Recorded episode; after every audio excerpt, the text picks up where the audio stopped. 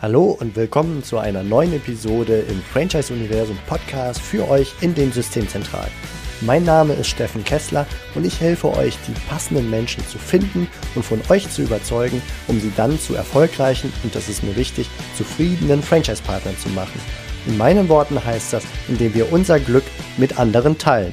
Viel Spaß mit dem kommenden Impuls. Volker, dann äh, würde ich dir jetzt mal das Wort geben. Du hast da auch ein großes Pamphlet ausgearbeitet, nicht besonders umweltgerecht habe ich es ausgedruckt äh, und ich habe es auch gelesen und äh, vielleicht sagst du einmal so ein bisschen die wichtigsten Punkte daraus.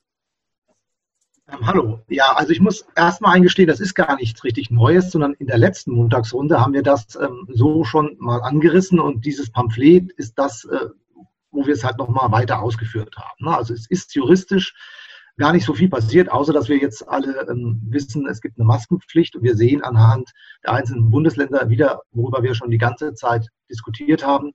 Der Föderalismus sei Dank, äh, es gibt absolut unterschiedliche Regelungen und man kann sich immer die Frage stellen, wenn das eine ausreicht in einem Bundesland, warum muss in einem anderen Bundesland viel weitgehender geregelt werden?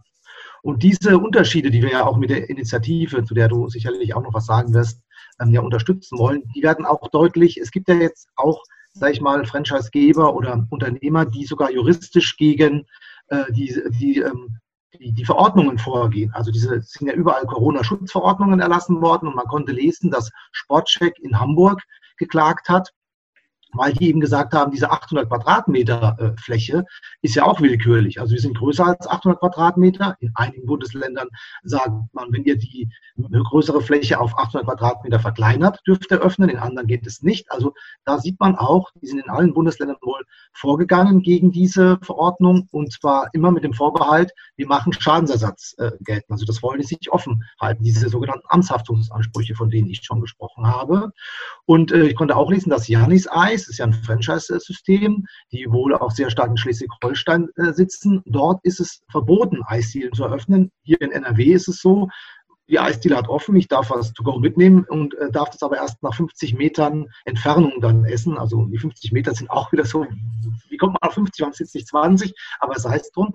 Und auch das ist natürlich äh, eine Ungleichbehandlung. Also warum ähm, geht es in Schleswig-Holstein nicht, äh, wenn ich To-Go habe. Gastronomiebetriebe äh, kann ich überall To-Go machen. Warum ist die Eisdiele gesperrt? Also das sind eben diese ganzen Ungleichheiten, die wir überall beobachten, und zwar einmal sogar auf Verordnungs-, also Gesetzgebungsebene und dann eben, was wir auch schon ja diskutiert hatten, auf Behördenebene. Also es ist ja nicht nur so, dass äh, die Verordnung uneinheitlich sind, sondern jede Behörde, hatten wir auch gehört letztes Mal, von Landkreis zu Landkreis unterschiedlich, die äh, beurteilt die Sachverhalte, eigentlich gleiche Sachverhalte. Bei einem Franchise-System kann ich das ja besonders gut darstellen, dass es immer gleich eigentlich ist, unterschiedlich.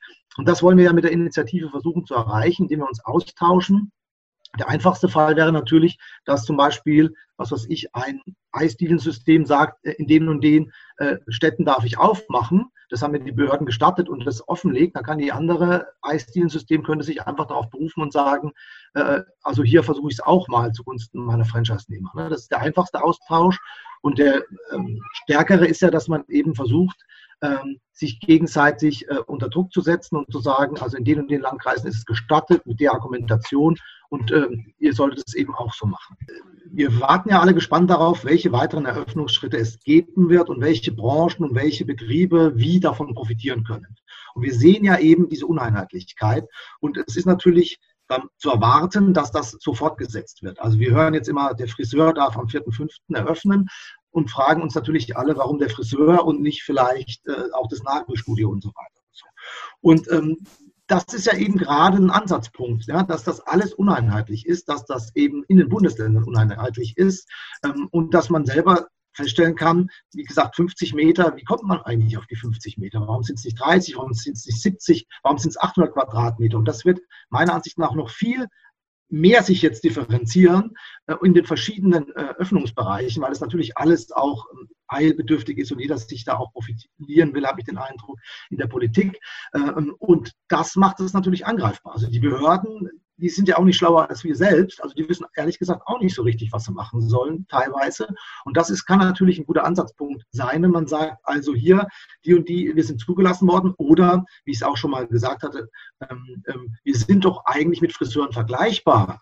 So, wir sind sogar, wir haben sogar höhere Schutzfaktoren, wir berühren äh, unsere äh, Kunden, Patienten nicht und so weiter. Also, dass man da versucht, dran anzusetzen. Und das ist natürlich hilfreich, wenn man sich austauscht und ähm, schon sieht, wie andere mit welchen Argumenten erfolgreich waren. Vielleicht auch, was haben Be Behörden denn dagegen gesagt? Dann weiß man beim nächsten Schreiben, was ich vielleicht schon mal vorsorglich aufgreifen sollte. Und ich habe auch gesagt, der einfachste Fall ist, natürlich kann man sagen, super, dass ich jetzt weiß, in Berlin dürfen meine Betriebe offen ähm, aufmachen und ich verrate nicht warum.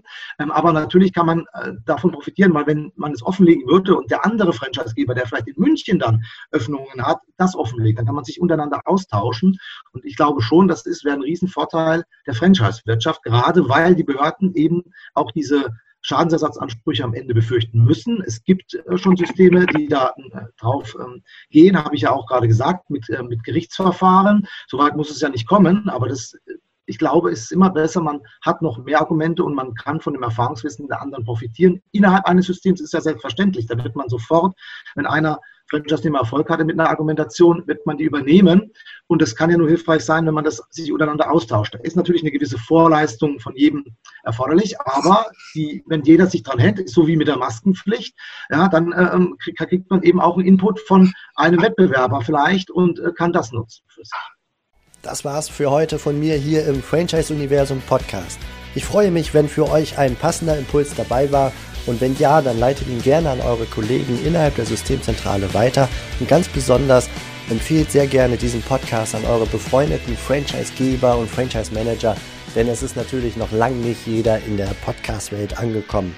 Und sehr gerne hinterlasst mir eine nette Bewertung auf iTunes. Das hilft mir, diesen kleinen Nischen-Podcast für die Franchise-Wirtschaft leichter auffindbar zu machen.